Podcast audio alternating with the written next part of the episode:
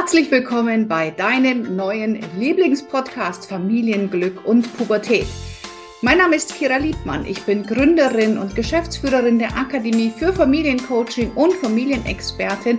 Und in diesem Podcast bekommst du ganz, ganz viele Impulse rund um das Familienleben. In diesem Podcast bist du genau richtig. Und jetzt lass uns starten mit der nächsten Folge.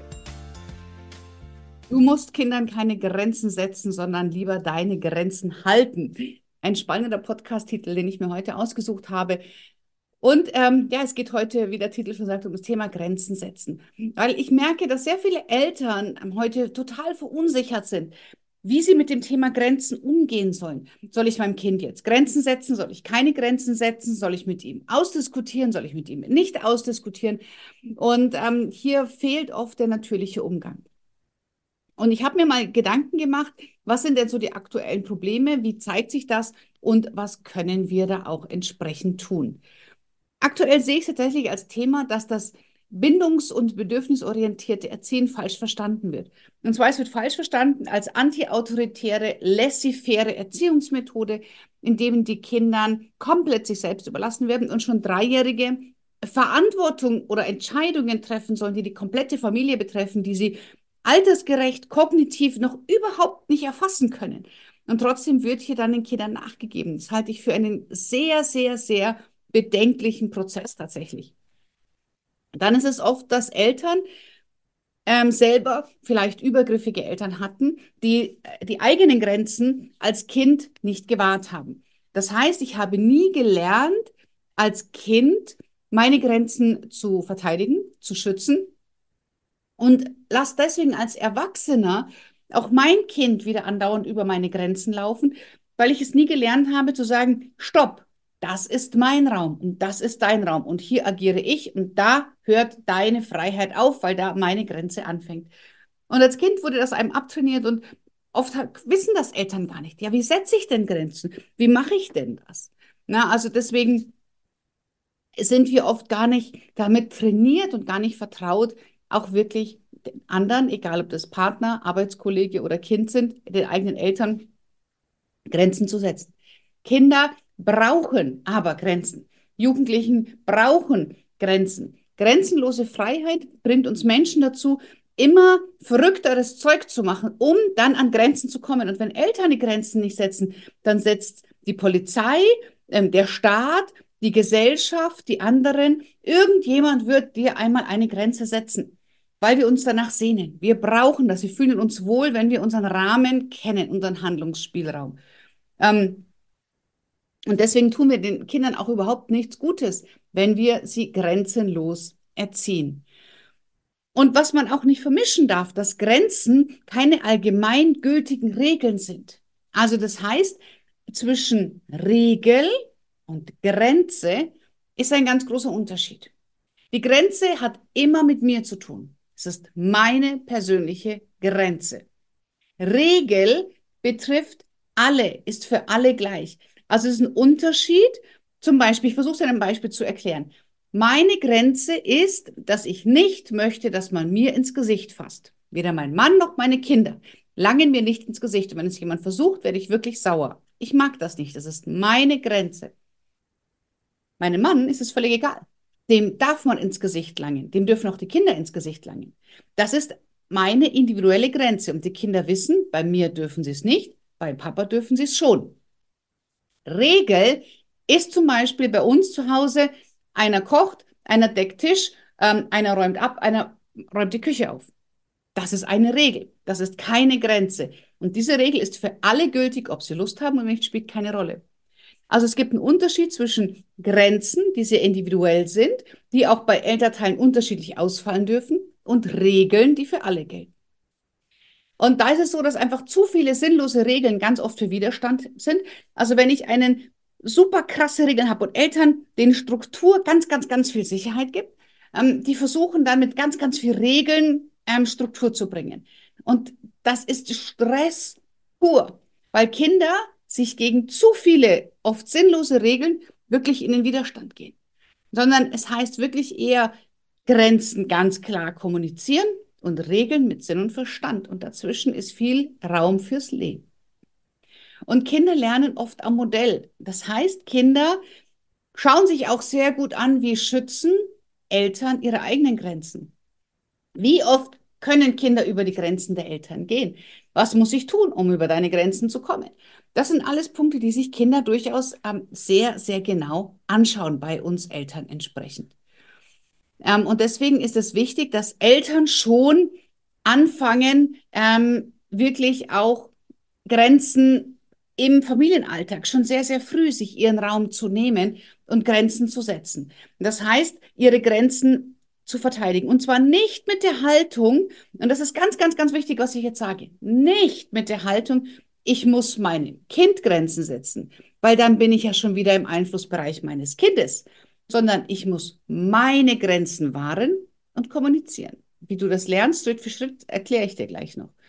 Aber es geht, wie gesagt, nicht darum, mit der Aufmerksamkeit beim Kind zu sein, sondern bei mir.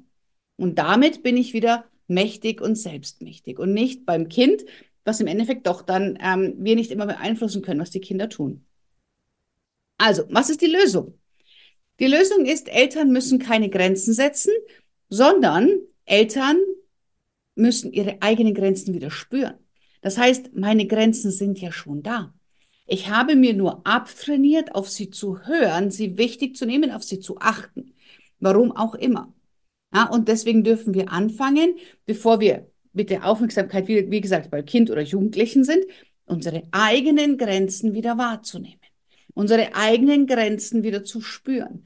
Mal achtsam hinzuspüren, will ich das eigentlich oder will ich es nicht? Und wenn ich es nicht will, warum kommuniziere ich es nicht? Warum mache ich es? Und ist es eine Grenze oder ist es ein Kompromiss, den ich eingehe, mit dem ich leben kann? Oder ist es eine Grenzüberschreitung? Also hier braucht es auch ganz viel Feingefühl, ähm, was natürlich dir auch ein guter Coach dich da begleiten kann, deine eigenen Grenzen wieder zu spüren, weil oft ist es selber der eigene blinde Fleck. Glaub mir, ich bin ein echt guter Coach und auch ich habe richtig viele blinde Flecken bei mir selber und meiner Familie. Also, die eigenen Grenzen wieder spüren. Das zweite ist, die eigenen Bedürfnisse wichtig nehmen. Weißt du, und, ähm, ich weiß, dass viele Eltern sich erkennen, sie holen sich Erdbeeren, Kirschen, ein Eis, irgendetwas für die Kinder und sitzen daneben und schauen zu, wie die Kinder zum Beispiel ein Eis essen. Und das eigene kleine Kind sagt, hey, ich möchte auch ein Eis. Und du als Erwachsener hörst dem nicht zu. Ja, und das heißt also auch diese eigenen Bedürfnisse wieder kennenlernen. Das mit dem Eis war jetzt kein Grenzbeispiel, aber eins, womit wir uns wiederfinden. Und deswegen die eigenen Bedürfnisse sind wichtig. Und wir Eltern müssen unsere eigenen Bedürfnisse nicht immer hinter die Kinder stellen. Das sind Eltern, die haben 12, 13-jährige Kinder, die nicht die Kinder alleine lassen, weil das Kind das nicht will. Ja, und was ist mit deinem Bedürfnis nach Freiheit, nach sozialen Kontakten, nach, nach Ausgleich, nach Freizeit, nach Entspannung?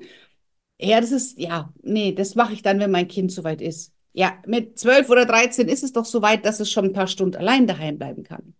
Also da werden die eigenen Bedürfnisse komplett hinten angestellt, um die des Kindes zu erfüllen. Und auch hier ist es ganz wichtig, Grenzen zu setzen und zu sagen, meine Grenze ist, dass ich mich nicht aufopfere, sondern ich achte auch auf mich und ich brauche jetzt Auszeit. Und meine Grenze ist, dass du mich nicht fünfmal in einer Stunde anrufst, ähm, sondern dass du mich jetzt in Ruhe mit meiner Freundin essen lässt. Na, also na, na, natürlich jeder in seinem Ton, in seinem Vokabular, in seinem Wording, wie er das möchte.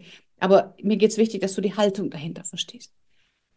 Ähm, also wirklich auch üben und lernen, ganz klar Nein sagen, ganz klar Stopp sagen und nicht diskutieren. Das ist ja oft so, nee und hm und dann, ich weiß nicht und könnten wir vielleicht. Nein, wenn du etwas nicht willst, dann sag nein. Wenn du etwas nicht willst, dann sag Stopp. Aber diskutier nicht. Ich will aber und doch, nein, das ist meine Grenze, brauchen wir nicht diskutieren. Punkt. Also das heißt, Eltern dürfen Nein sagen und dabei liebevoll sein. Verständnis zeigen. Ja, also dem Kind wirklich ähm, zeigen, ich, ich verstehe, dass du jetzt wütend bist und ich begleite dich da auch durch die Emotionen gerne durch, aber nein, es geht trotzdem nicht. Und das ist ein ganz klares Standing. Das ist eine ganz klare Haltung, dass die Kinder nicht lernen, ich muss nur besonders lieb, besonders wütend, besonders trotzig, besonders traurig sein, dann kriege ich schon, was ich will, weil damit durchbreche ich dann ähm, die, die Mauer meiner Eltern, sondern du, ich kann verstehen, dass es gerade echt frustrierend ist, dass es nicht geht, dass du bei deinem Freund schläfst. Und ich verstehe, dass du wütend bist und ich halte es aus, wenn du wütend bist. Und ich gehe da mit dir durch und es bleibt trotzdem bei einem Nein. Also das ist etwas, was von der Haltung her, von der inneren Haltung her ein ganz, ganz großer Gamechanger ist. Das heißt, Nein sagen und dabei liebevoll bleiben, halte ich für einen ganz wichtigen Punkt. Und daher, ähm, Eltern, haltet den Frust der Kinder einfach aus, statt ihn noch schlimmer zu machen. Also wenn ein Kind durch meine Grenze erstmal frustriert ist, weil es etwas nicht bekommt, weil es auf einmal an eine Grenze kommt, weil es zurückgewiesen wird, weil es seinen Wunsch nicht kriegt, dann ist es zum einen eine riesengroße Lernerfahrung, weil Kinder müssen lernen, mit Frust umzugehen und Jugendliche. Und dann bitte auch, mach den Frust nicht noch schlimmer, dass er noch schreit und sagt, und es sei nicht wütend und es geh auf dein Zimmer, sondern dieses, den Frust der Kinder dann aushalten und begleiten. Er sollte aber nichts mit dir machen. Das heißt, du bleibst liebevoll im Kontakt und du hältst das aus und du gehst die Gefühle mit deinem Kind durch, aber du weichst deine Grenzen nicht auf. Denn es ist für dich wichtig, dass du deinen Schutzraum hast und deine Grenzen wahren kannst. Und es ist ganz normal, dass Kinder erst lernen müssen, mit den Emotionen hinter einer Grenze umzugehen. Das heißt, ähm, ungefähr erst ab sieben und älter sind Kinder überhaupt in der Lage, diese Impulskontrolle im Gehirn ähm, zu steuern. Und auch danach ist es wichtig, dass sie lernen, mit Wut, mit Frust, mit Ärger, ähm, mit Nein, mit an Grenzen stoßen, dass sie damit lernen, umzugehen. Weil, hey, das Leben ist kein Ponyhof. Das wird da draußen auch passieren. Und wenn du aber ganz klar bist, wenn du nicht schwankst, wenn du weißt, was du willst und warum du das willst, dann kannst du deinem Kind auch den, die Sicherheit geben, ähm, die dein Kind tatsächlich braucht. Aber wie kannst du denn jetzt anfangen, Grenzen zu lernen? Oder deine Grenzen zu wahren, nicht äh, zu lernen, sondern wie kannst du lernen, deine Grenzen zu wahren? So rum ist es richtig. Brauchst du vier Schritte dafür. Wenn du noch kein Blatt, Blatt, oh, was ist denn jetzt los? Wenn du noch kein Blatt hast, dann hol dir gerne noch ein Blatt und ein Papier, schreib es dir auf oder hör dir den Podcast später nochmal an. Der erste Schritt ist Grenzen erkennen, spüren, wahrnehmen. Warum ist das so wichtig? Wenn ich nicht weiß, das ist eine Grenze, wenn ich also nicht erkenne, dass da gerade eine Grenzüberschreitung stattgefunden hat, kann ich nicht früh genug Stopp sagen. Also, wenn ich nicht weiß, wo Bayern aufhört und Österreich anfängt, woher soll ich wissen, ob ich in Bayern oder in Österreich bin? Oder vielleicht ganz woanders? Das weiß ich ja nicht. Das weiß ich aber nur, indem ich durch den ehemaligen Grenzposten hindurchfahre. Dann weiß ich, aha, jetzt bin ich in Österreich. Und genauso ist es bei uns auch. Also, dass du das erste ist wirklich Grenzen erkennen, spüren, wahrnehmen. Das heißt, woran erkenne ich meine Grenzen? Woran erkenne ich, dass sie jemand übertritt? Und wie reagiere ich darauf, wenn sie jemand übertritt? Ganz spannende Fragen, die man sich selber erstmal beantworten kann. Und den Schritt eins, das kann sein, dass der acht, acht Wochen dauert, dass der drei Monate dauert, bis du wirklich mit Schritt eins fertig bist. Also, dass du wirklich ganz klar sagen kannst, das sind meine Grenzen. Also woran erkenne ich meine Grenze? Ähm, wie reagiere ich, wenn sie jemand übertritt? Und woran erkenne ich, dass sie jemand übertritt? Das ist so eine Achtsamkeitsübung, erstmal im Alltag, die man immer wieder macht. Das zweite ist für Verständnis sorgen. Also die Grenze überhaupt erstmal verstehen. Warum habe ich diese Grenze? Was genau ist mir daran so wichtig? Ja, und bei mir ist es zum Beispiel so, wenn mir jemand bei dem Thema von vorhin ins Gesicht langt, ähm, da fühle ich mich einfach wie so ein, ein, kleines Kind, dem man so dutschi, dutschi, dutschi ins Gesicht langt. Vielleicht hat das früher jemand so oft bei mir gemacht, ich weiß es nicht, aber ich merke, ich fühle mich da unglaublich unwohl und habe so einen Frucht, äh, Fluchtreflex. Ja, es ist, ist ähm, etwas, was mich in meiner Freiheit einschränkt. Also, das zweite ist Grenze verstehen. Warum habe ich diese Grenze und was genau ist mir daran so wichtig? Und der dritte Punkt ist jetzt erst die Grenze ausdrücken, teilen oder halten.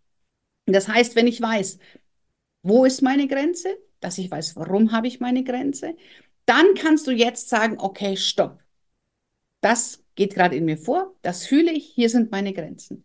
Dass du das auch wirklich ganz klar mit einem Standing kommunizieren kannst, weil dann bist du ja selber viel, viel sicherer. Wenn du das erkennst, wenn du weißt, warum dann hast du ein ganz anderes Standing, wie als so eine Unsicherheit, so, hm, darf ich jetzt Nein sagen, darf ich es nicht? Hm, was ist richtig, was ist falsch? Wenn du aber weißt, das will ich nicht, weil, und das steht dahinter, dann kannst du es ja ganz anders kommunizieren. Also, dritter Schritt ist dann das Ausdrücken lernen. Und der vierte Schritt ist Emotionen zulassen.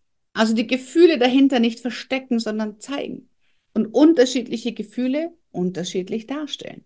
Also das heißt, hast du bei eine Unsicherheit, bist du traurig, dass du jemandem das sagst, fühlst du dich, ähm, bist du vielleicht auch stolz, dass du es wahren kannst, fühlst du dich ähm, in die Ecke gedrängt, wenn jemand diese Grenze überschreitet. Also diese Emotionen auch wirklich zulassen ähm, und sagen, hey, das ist meine Grenze und ich lasse deine Emotionen zu und ich lasse meine Emotionen zu, weil beide Emotionen sind wichtig. Und du darfst einen Frust haben und ich darf mein Stopp.